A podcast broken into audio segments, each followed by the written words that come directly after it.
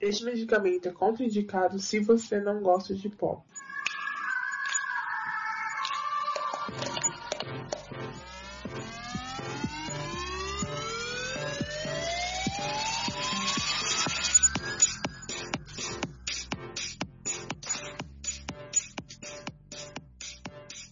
Tá começando mais um Dose Pop. Seja muito bem-vindo. Aê!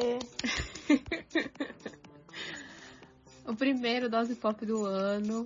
Eu tô aqui com a minha host favorita de sempre. A única. Rafa Davis. Tudo bem, amiga? Tudo, e você? Tudo bem também. E aí, como é que foi esse recesso? Ah, normal. Nada demais. Muitos Nada- repetidos. Tipo assim, não comprei uma mansão, não. sempre fiquei em casa. A gente tá impactada com a notícia de que Tom Holland e Zendaya compraram uma mansão. Então, a nossa realidade é outra, né? Seis quartos no cinema. Do nada, assim, vamos comprar uma casa, vamos. É, o episódio de hoje fala, inclusive, da Zendaya, né? O nosso episódio é sobre Eufória. Antes de começar, eu vou pedir pra minha host falar nossas redes sociais, pra atualizar vocês que estão chegando, pra começar o ano com tudo. Nós somos o Dose Pop no Instagram e Facebook, Dose Pop Underline no Twitter. Às vezes a gente posta por lá, igual aqui. é, Mas a gente sempre gosta dos comentários. Se Sim, interagir, sim. a gente vai ver todos. Estamos super abertos a comentários, a biscoitos, a tudo. E esse podcast contém spoilers, Sim. Né? É bom deixar esse aviso sempre. E eu, eu pelo menos, é, já queria até avisar que Euphoria tem duas temporadas. A primeira foi lançada em 2019, tem oito episódios, então ela é fechadinha.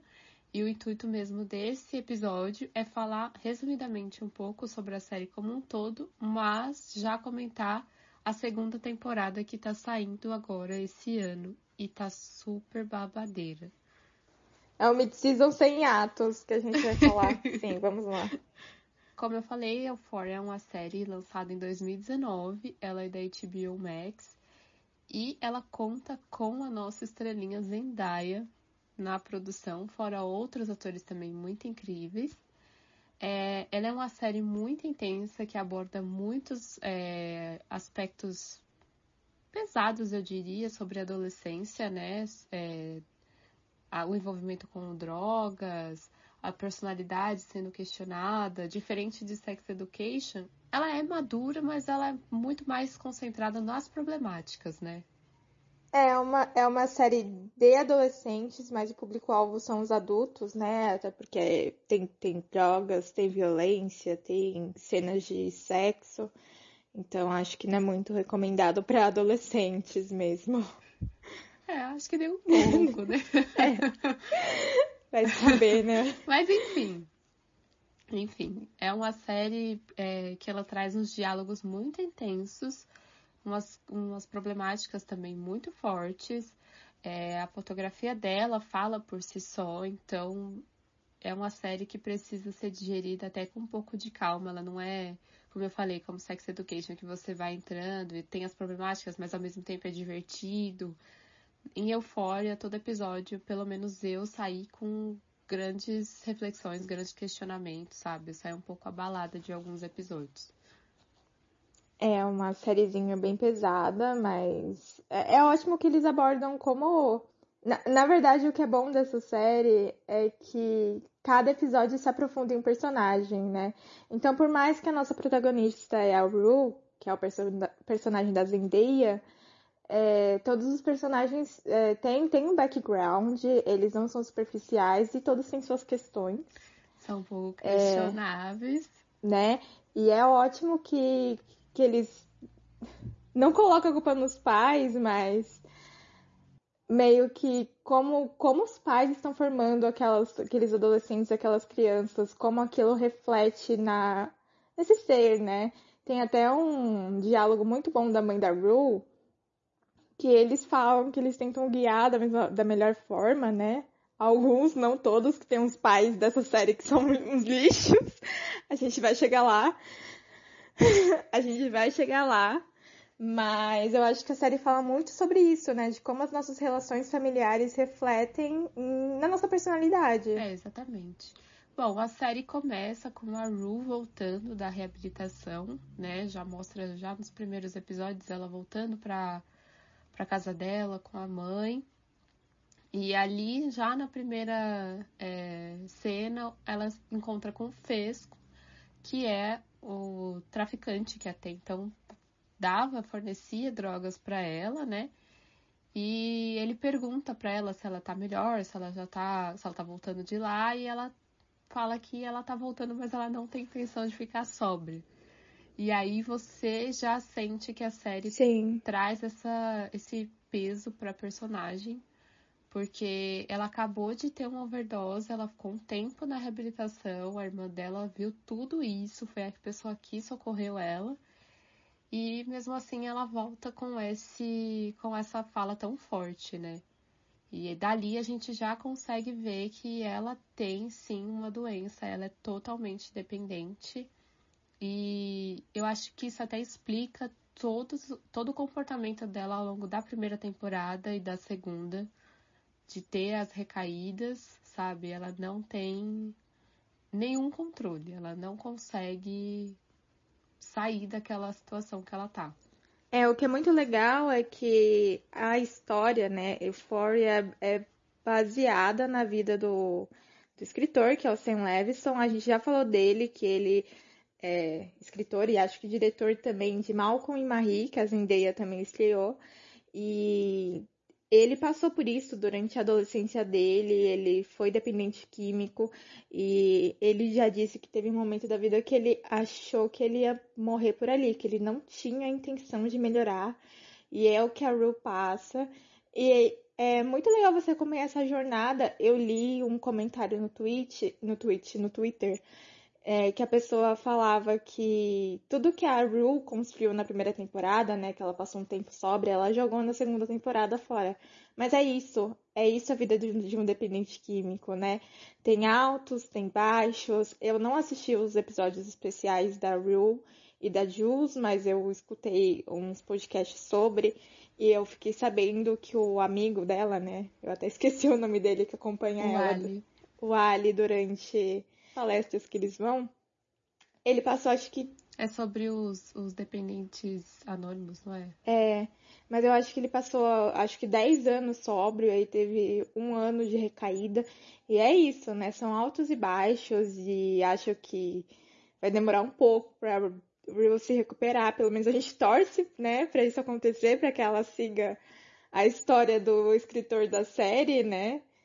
Mas não tem só isso, a gente tem outros personagens muito interessantes, né? Com outras jornadas. Que Exatamente. é o exemplo da Jules, né? Que no segundo episódio a gente. Na verdade, no primeiro episódio a gente já fica chocado. A, a Jules, ela é nova na cidade, ela é trans. E ela tem toda essa questão com a o feminino dela, né? Ela construía essa persona, esse personagem, para que o com mais feminina ela fosse, é, ela alcançasse algo, e para isso ela tinha que chamar a atenção de, dos homens. E nisso ela sai com, com um anônimo, né?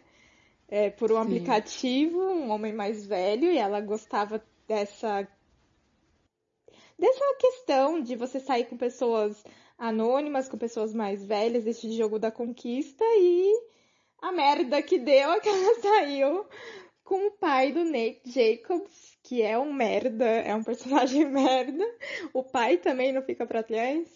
E além disso, eles também são quase donos da cidade, né, Sim. amiga? Eles dominam tudo O que ali. deixa a gente super espantado, porque até então, quando a Jules é apresentada, a gente não sabe nada sobre esse cara. Eu, particularmente, fiquei com muito medo por ela, sabe? De ir à noite, encontrar uma pessoa que ela nunca viu, e ainda mais perguntando se ele era um psicopata. Gente, a pessoa não vai dizer uma conversa, sabe? Tipo, vem, eu sou. E aí eu fiquei muito É. preocupada com isso. E aí depois o choque de ver que ele é o pai do Nate, que ele é o dono de tudo ali, ele pelo menos controla boa parte da cidade. E que É, ele... e ele passa toda essa imagem de família tradicional. Tem dois filhos que são os héteros, a, a mulher que fica ali, né, não fala muito, vive a sombra dele, os filhos jogaram em time de futebol. E tem todo o estereótipo de macho alfa, né? Pois é. E tem a questão de que ele grava as relações sexuais dele sem a pessoa saber, né?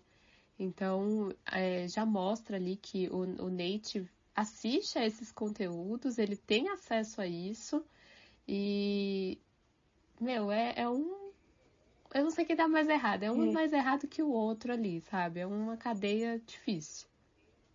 É, e não justificando todo o comportamento do Nate, porque o Nate, ele é. Eu acho que ele é uma pessoa que não, não consegue se comunicar, ele sente muita raiva, ele tem algo que ele, ele só consegue botar para fora na, na agressão, ele intimida as pessoas na escola, ele intimida a namorada dele, que eles têm esse jogo de poder, né? Pra ver qual que tá dominando a relação. Mas muito disso do Nate vem por causa da relação com o pai dele.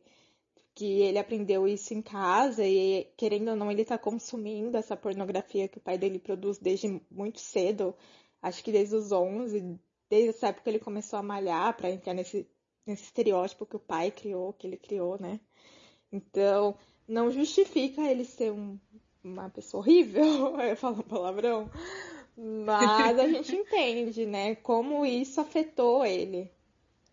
É, mas eu acho que é, essa série ela é madura por isso, sabe? Ela não vem querendo te mostrar quem é bom e quem é ruim, sabe? Ela vem te mostrar que as pessoas são complexas, que existem coisas que você faz e que são abomináveis. Tem as dualidades, injustificáveis, né, sabe? Mas que existe um, um, como você falou, um background muito forte que te influenciou a chegar até ali. E às vezes a pessoa, a própria pessoa não tá identificando aquilo.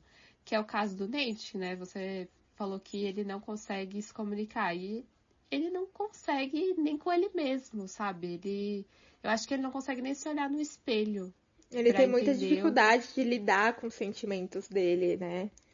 Exatamente. Ele vive um personagem e isso é difícil de é difícil você sair quando você já passou muito tempo com aquilo, né? Eu acho que é até uma forma dele ter medo da aceitação. Se ele larga aquilo que todo mundo espera que ele seja, quem será que vai ficar? Sabe? Então ele já faz isso por, por conta própria. Ele vai afastando as pessoas por conta própria. E é isso com todos os personagens. É, é. E outro personagem interessante que a gente tem é a namorada do Nate, a Mary, né?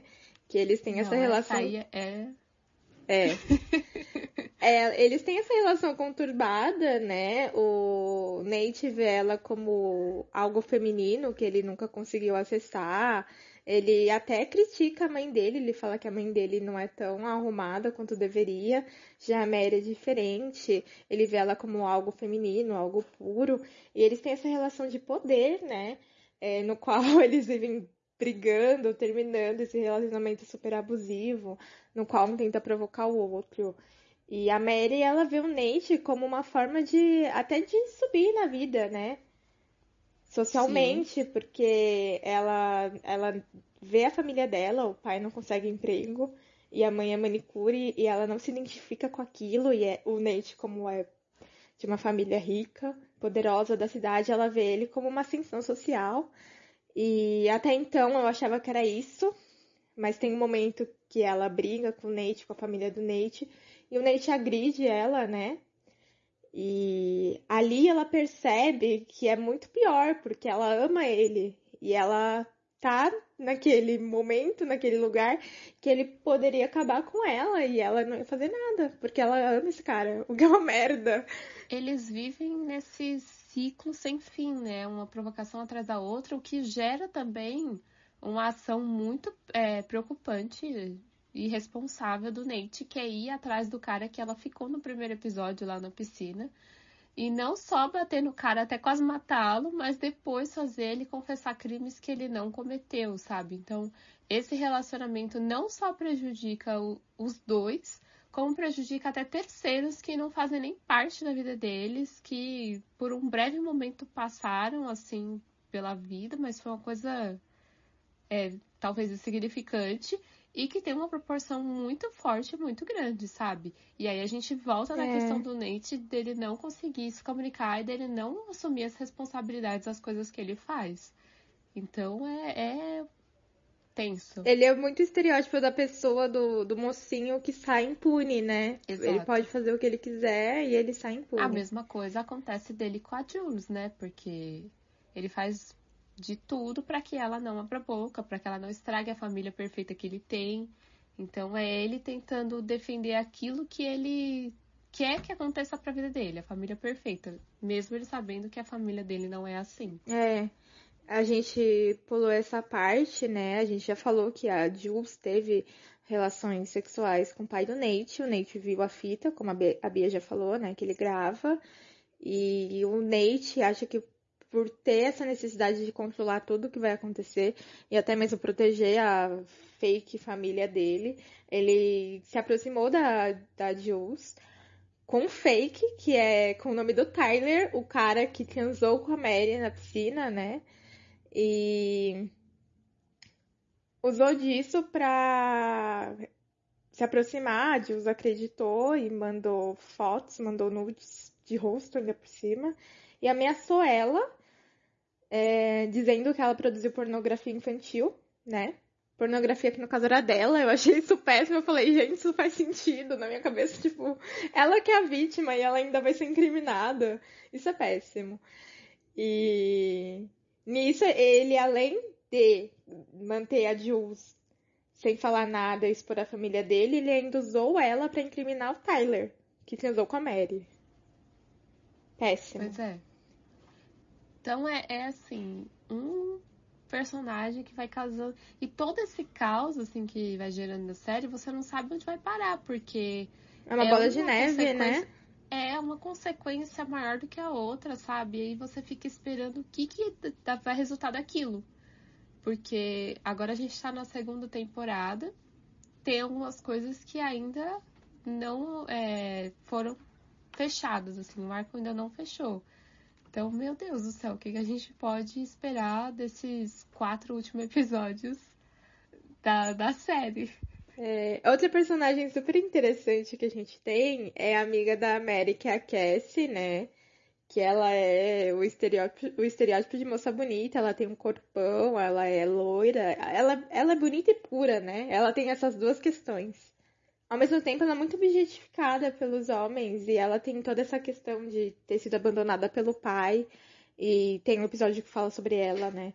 Então, todos os homens que ela teve um relacionamento, ela, ela acreditava, ela se apaixonava muito rápido e ela deixava essa pessoa fazer de tudo com ela desde que ele estivesse com ela, fosse carinhoso, né? Ela não, ela não colocava limites e muitos desses caras se aproveitaram pra fazer vídeos dela e passar por aí. E até que ela conheceu o McKay, né? Que a princípio o McKay é um cara legal, mas nem tanto porque ele também é muito influenciável, ele é amigo do Nate, ele é um, acho que é um ano mais velho, porque ele já tá na faculdade, e as outras pessoas não. E ele gosta da Cassie, ele tem interesse por ela além do corpo, além da objetificação, mas como ele se deixou influenciar muito sobre, sobre a opinião dos outros, né? É, sobre ela, ele não, não consegue desvincular, ele sempre acaba julgando ela como puta, ou como sei lá o que. Ele não consegue assumir, né, um relacionamento sério com ela por medo. É, Medo, né, de, do julgamento dos outros. O que traz eh, já uma, uma discussão de, do peso que a mulher sofre com a- os- as relações sexuais, é porque o homem pega todo mundo e tá tudo beleza. E aí a mulher pega e tem que passar por essa imagem de que não, é, é santa, não pode fazer muita coisa, sabe? Porque senão o possível relacionamento dela não vai dar certo, vai ser julgada. É muito. sem contar que ela foi vítima, né? Sim. Porque as pessoas, né, gravaram ela sem o consentimento. E, enfim. E o McKay, como tá na faculdade, tem até uma parte que, né, tem um episódio sobre ele, mostra que ele tá frustrado, que ele trabalhou muito duro pra estar onde está, e aí, quando ele chega na faculdade, ele percebe que ele é igual aos outros. que ele não é melhor que ninguém. E na faculdade tem um, um trote que parece que ele sofreu, não sei se ele sofreu algum, algum abuso sexual no trote, mas ele sofreu uma violência no momento que ele estava com a Cassie, que eles iam transar. E após ele se, se recuperar, né, entre aspas, que ele vai no banheiro, tem um momento, ele volta e ele tem. Nossa, ele usa a Cassie, né? Aquela cena é muito desconfortável, ela tá péssima naquela situação. E parece que ele desconta toda a violência que ele sofreu em cima dela. É horrível. Aquela cena é horrorosa. Não, é, é muito pesado. E até vindo já um pouco pra, pra segunda temporada sobre a Cassie, dá pra ver que ela tá num acúmulo de coisas ruins e ela não sabe como conversar sobre isso, com quem conversar sobre isso, porque ela sofreu tudo isso que você já falou e mais o aborto, né?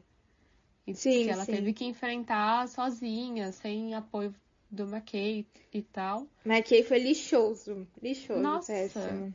Tudo bem, não quer ter, mas pelo Poderia menos acompanhá-la, um né? né? É. Não, não vamos deixar na responsabilidade de um, porque não foi feito só por um, né, meu querido? E não, Mas- e é nessa parte que a gente vê que quem, né, quem tá ali por ela é a mãe e a irmã, né?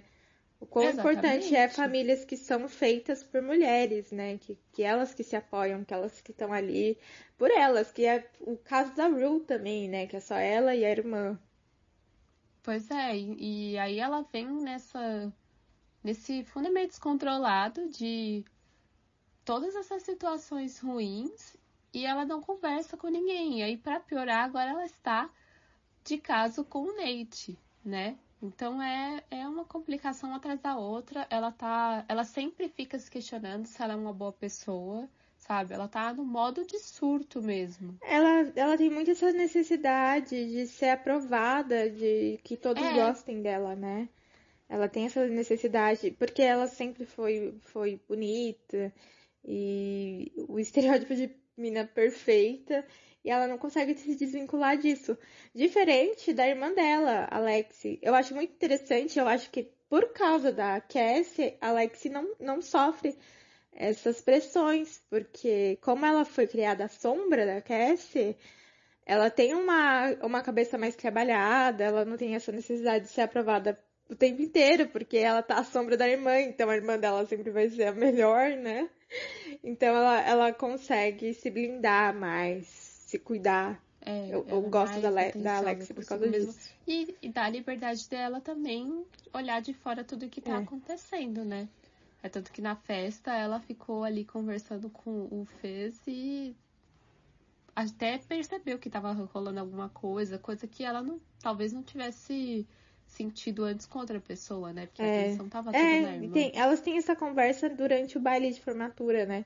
Que ela até fala "Ai, como é que você faz pra sair com pessoas e tudo mais. É, a segunda temporada me dá a impressão que vai trazer uma Lexi mais é, autoconfiante. Tô ansiosa pra que, né? Já teve um episódio que ela deu de diretora de teatro, foi muito engraçado. Ah, e o legal de Euforia, gente, eu morro. São essas tiradas, são as referências. Existem muitas referências a filmes, a música e tudo mais. No episódio da Cat tem uma referência a One Direction muito legal. Que as... o Lube do One Direction não gostou. Mas as Directioners acho que foram a loucura, porque eu lembro de todas as fics que tinham. Tem uma referência aos filmes do Morgan Freeman com a Zendaya.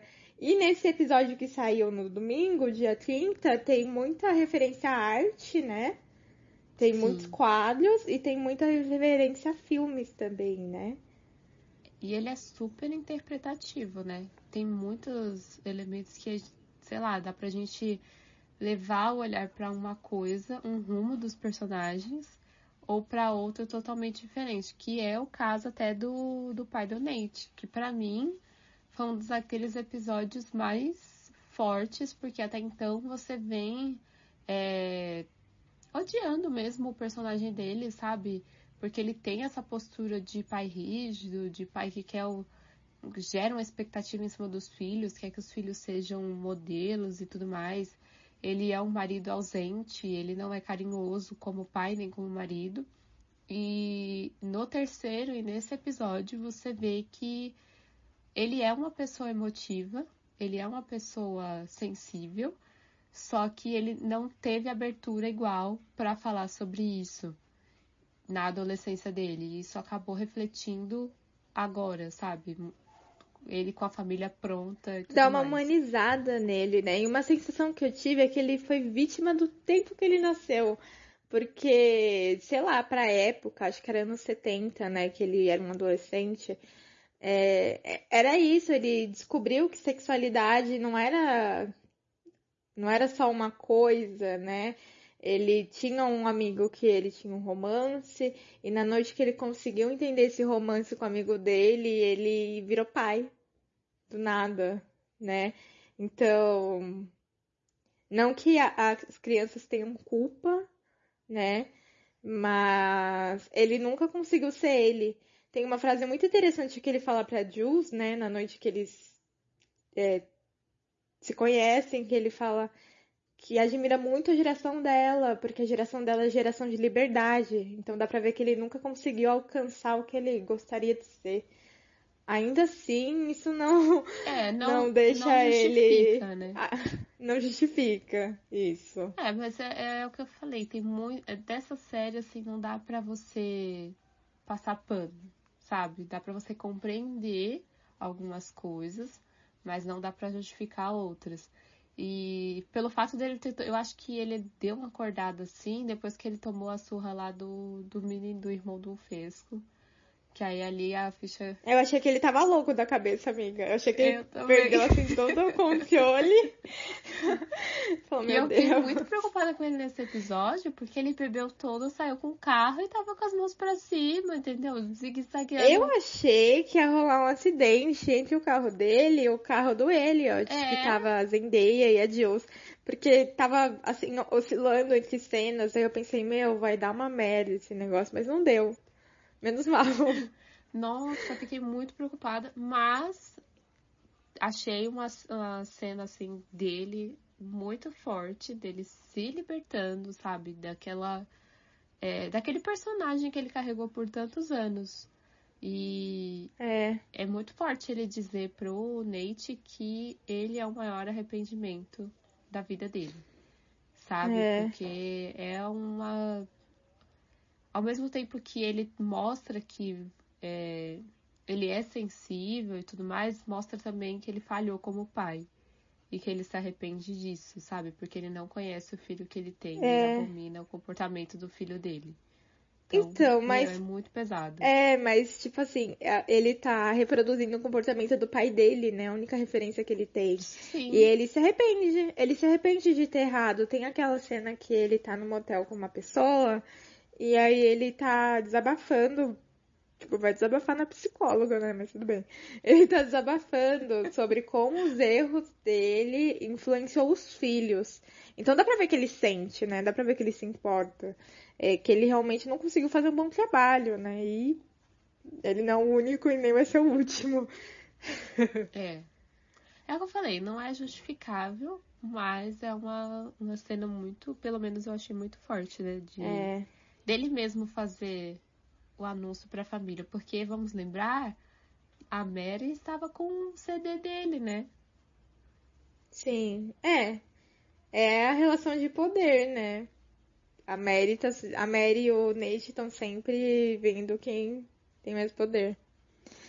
É, e não por último, é, a gente tem a Cat, que é uma Sim. personagem Eu maravilhosa. a, a, minha a minha preferida. É, ela é interpretada pela Barbie Ferreira, que é a descendente de brasileira, a mãe dela é brasileira. E aí ela foi pro ZOA e, enfim, né? Família, teve a Cat, e a Cat fala que ela, ela a Cat. A Barbie fala que ela foi rodeada por mulheres brasileiras, então ela conhece a cultura e tudo mais. E na série, ela é tem esse estereótipo de garota gorda, né? No começo ela é virgem e ela quer se livrar disso, ela consegue se livrar disso, só que ela sofre com essa pornografia, né? Gravaram ela e jogaram na rede. E por ela ser uma garota gorda, todo mundo associa que é a Cat, né? Até o diretor da escola acha que é ela. E mas o interessante, eu acho que é uma coisa muito dessa geração, não que eu esteja glamorizando essa parte, não estou, Sim. mas ela se empodera, né? Porque até então ela tinha vergonha do corpo dela. E ela percebe que ali as pessoas acham ela bonita, acham ela atraente. E aí ela usa disso pra ganhar dinheiro. Que ela, né, como ela é uma Ken Girl, tem até caras que pagam 300 dólares por, sei lá, meia hora. Às vezes só conversando é, com ela, e- né, amiga? Eu achei também uma, uma crítica às redes sociais, porque é, ela na internet ela é super conhecida, tanto que fazem até algumas é, montagens mesmo do pessoal defendendo ela, a imaginação dela variando de que o pessoal da internet vem defender ela. E ao mesmo É, é tempo Carrie Queen, né? É. Fãs, um negócio assim. o fã-clube dela vem proteger ela da escola. E na escola ela não tem praticamente muitos amigos até então, né? Ela é uma pessoa que sofre bullying, ela sofre gordofobia. Então, assim, é, é complicado. Eu achei uma, uma crítica muito bem feita, porque ao mesmo tempo que você é super conhecido na internet, aqui fora você tá totalmente sozinho, você não sabe quem você é, está lidando com as suas é, emoções, com as suas problemáticas, e eu acho que é uma das críticas dessa geração Uhum. também, muito forte. É, ah, só acrescentando, que eu falei que ela se empodera, mas ela também acha que o corpo dela é só algo sexual, né? Tanto que ela até sai com um moço que ela Sim. conhece no shopping, e ele quer trocar uma ideia com ela, né? Ele acha ela interessante, mas ela não consegue achar isso dela, ela não se acha interessante e ela acha que, tipo, ah, é só sexo, vamos transar. E ela conhece um cara legal, né? Até então na primeira temporada parece que ela tem um interesse ne- nele, que é o Ethan. E ele tem vontade de conhecê-la, mas ela acha que é só sexual. E ela coloca uma barreira e foge dele. Mas enfim, no final da temporada dá tudo certo. Ela consegue superar isso, ela, ela consegue ver que ela pode ser amada, né? Mas na segunda temporada parece que ela não tá curtindo muito o relacionamento. Tá faltando um, um quê? Algo. É. Mas aí também entra um pouco da falta de comunicação, sabe? Dela. Eu não sei se ela tem vergonha de, de se abrir com ele, porque eu senti um desconforto enorme por ela naquele jantar com os pais. Que a mãe dele fica fazendo perguntas de quem ela é e tudo mais, e ela não sabe responder. Porque quem sabe responder isso, pelo amor de Deus, né? E ela é meio julgada, a mãe dele ri da cara dela no, no jantar, e eu achei isso super desconfortável. É. Achei chato da parte dele não falar nada, né, mas. Também. É. Cara, você gosta da menina e Mas eu acho que eu acho que isso não lá. foi nem a questão. Eu acho que ela realmente ela tá, foi o que ela falou pra Mary nesse episódio. Eu estou num relacionamento com um cara fofo, que todo mundo é, diz que ele é o melhor e a gente tem um relacionamento super saudável, mas não é isso que que eu quero.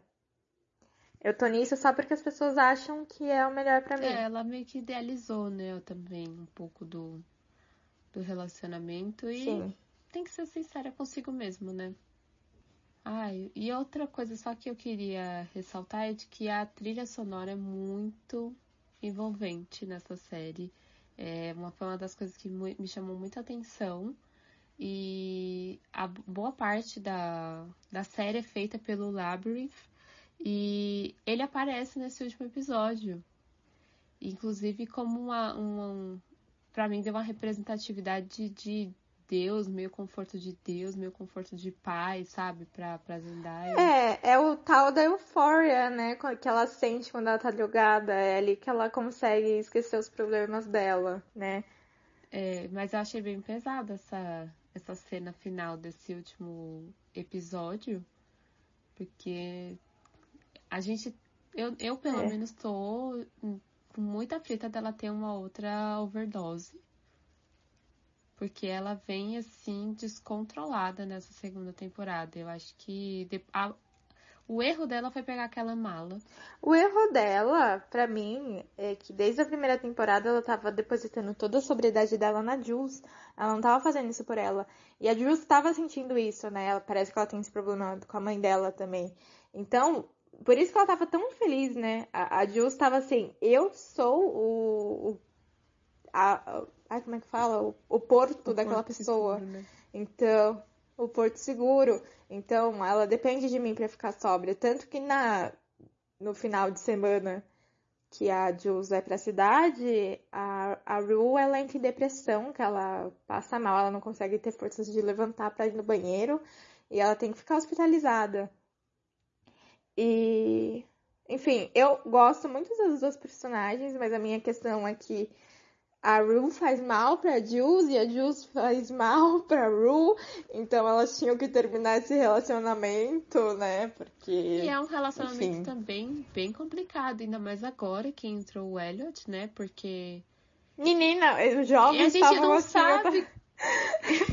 Eu jurava que o Elliot, o Elliot queria pegar a Rue, e aí do nada ele tava com a Jules, e aí eu acho que ele quer É, pegar as então. duas. Aí eu fiquei, ah, E no fim, é, ele tava meio que servindo de um, um pivô pra provocar ciúmes. Uma provocar ciúmes na outra É. e ficou nessa. Ah, meu Deus do céu. Ah, mas eu gosto dele. Não sei, eu gosto dele, eu vou com a cara dele. E com, com Fesco também, né? Que ele é um dos pouquíssimos homens que prestam na série. Ele é o drug dealer. Isso que é o péssimo. O traficante é o cara que presta. Ai, tá. Tá, tá cada vez mais intenso. Ah, antes da gente terminar de falar de Euphoria, você falou da, da trilha sonora, eu queria acrescentar e falar da maquiagem. Porque eu acho que ali a maquiagem muito representa cada personagem. Tipo, a, eu vi a pessoa responsável pela, pela maquiagem tava falando que a Mary, por, exemplo, ela usa tanta maquiagem forte que aquilo era pra mostrar o poder que ela tem. Já, por exemplo, a Jules, na primeira temporada, ela não usa tanta coisa diferente porque ela tá construindo esse feminino que foi criado, né? Essa persona que, que as pessoas acham que o feminino tem que ser. E na segunda temporada ela tá mais diferente, ela também corta o cabelo, ela usa binder pra, pra disfarçar os, os peitos, porque é isso, o feminino que ela criou até então é o da sociedade, não é o dela. E aí ela tá se desconstruindo. E muito legal também o Ariel, né, que não usa nada, que ela né? E a única coisa que ela usa, na verdade, são as roupas do pai dela, porque é isso, ela sente Sim. tanta falta dele que é a forma que ela tem de se conectar. E a maquiagem que ela usa também é a gotinha, né? De, de tipo como se fosse um Sim. choro, aquele glitter dela. Não só isso, mas o figurino, a maquiagem, como você falou, a fotografia, é, como vai iluminando quando eles estão felizes, mas como vai ficando cada vez mais escuro quando as coisas começam a dar errado para cada um, né? Quando a coisa começa a ficar mais intensa. Então, tudo nessa série, todos os detalhes não Uhum. passam desapercebidos. Se tem um mínimo detalhe num, uma maquiagem que seja, representa alguma situação, algum momento de todos, assim, isso é incrível, os detalhes da série são maravilhosos. e é isso. Vamos pro Deloria? é isso. Vamos.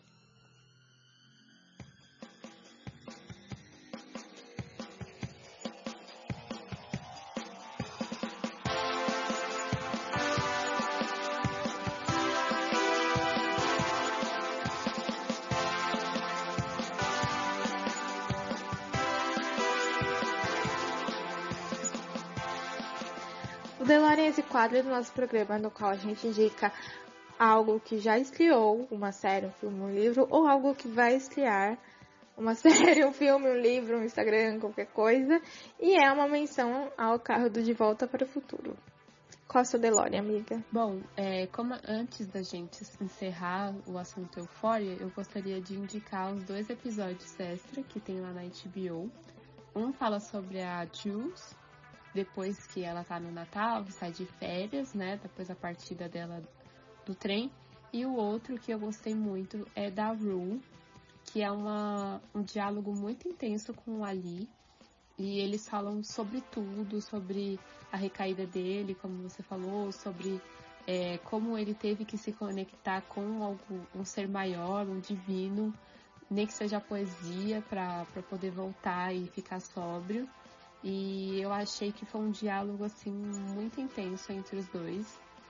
Eu super recomendo assistir para quem quiser pegar mais um pouquinho do feeling da, da série. É, são dois episódios maravilhosos. E os outros dois Delanians que eu tenho é de que Matrix também tá disponível na HBO, esse novo, que saiu agora nos cinemas, o 4. E o meu favorito, que é o Irmão do Jorel, agora tem quatro temporadas completas lá na HBO. É, na Netflix estava disponível apenas duas, então para quem quiser atualizar o seu. quiser uma, uma série mais levinha pro, pro almoço, não quiser se preocupar tanto, tá lá as quatro temporadas para se divertir, ver uma coisinha mais leve. E é isso, amiga. Boa, amiga, boa. É, eu vou indicar três coisas também. Uma nem é indicação porque eu acho que todo mundo já assistiu, que é Homem-Aranha, né? No Way Home. Mas que está imperdível. Eu não vou nem. Está imperdível, eu não vou nem me alongar, mas assim, eu só vou dizer que esse filme ele é uma homenagem à história do Homem-Aranha, o personagem Homem-Aranha. E ele é tudo, vale muito a pena ir assistir, ele ainda tá no cinema. Não vou falar mais que senão dou spoiler. A segunda coisa é a série Mar da Tranquilidade da Netflix. É uma série coreana. É uma. Se, se trata de um futuro distópico, assim, no qual não tem mais água na Terra, tem, tem pouca água. E como tudo nesse planeta Terra, as pessoas que têm dinheiro ou mais conhecimento, elas têm acesso a mais água. Então, essa equipe de astronautas coreanos, eles têm uma missão e até esse espaço que, que tem na Lua, né, que já foi uma área que os cientistas estudaram, recuperar alguma coisa que eles não sabem. É isso, é uma missão. Eles não sabem, eles têm que ir lá recuperar o que eles não sabem e trazer pra Terra. E aí lá eles descobrem que é essa coisa que pode trazer água de volta à Terra e recuperar o mar, por exemplo, não tem mais mar lá. E assim, a série é eita atrás de eita, é cheia de plot twist, você não espera nada. Eu até comecei a assistir à noite, eu fiquei horrorizada com as partes que tem que falar. eu vou assistir Deus, de olhe lá. O que é isso? Tive que parar. Parar e rezar, depois eu continuo. É bem interessante. Tem um, um, o ator que tava no Round 6, que o pessoal acha ele gostoso, que, que ele ficava dando tapa no outro moço, não sei o nome dele. E a terceira coisa que eu vou indicar também é um reality show coreano que tem na Netflix, que é Solteiros, Ilhados e Desesperados. Que é muito legal, são solteiros que estão numa ilha e aí eles têm que encontrar, né, alguém que, que eles se identifiquem. É um namorinho, assim. E só tem, tipo assim, coreano padrão e rico, e é. Ai, é muito engraçado, gente. É muito bom, assistam. Vale muito a pena se vocês gostam de reality show. É Nossa, isso. adorei. Vou procurar esse reality. É muito legal. Eu, eu ficava chocada com as coisas que aconteciam. Eu ficava, meu Deus. Ai, adorei. Bom, estamos encerrando o primeiro episódio do ano. Muito obrigada para você que escutou até aqui. Não esqueça de compartilhar esse episódio de ir lá nas nossas redes sociais, seguir, interagir, fazer tudo que tem direito, né? Tudo. tudo, tudo, faz tudo. Obrigada também, amiga. Até a próxima quinzena. Um beijo enorme pra todos. Pra você também, amiga. Beijo.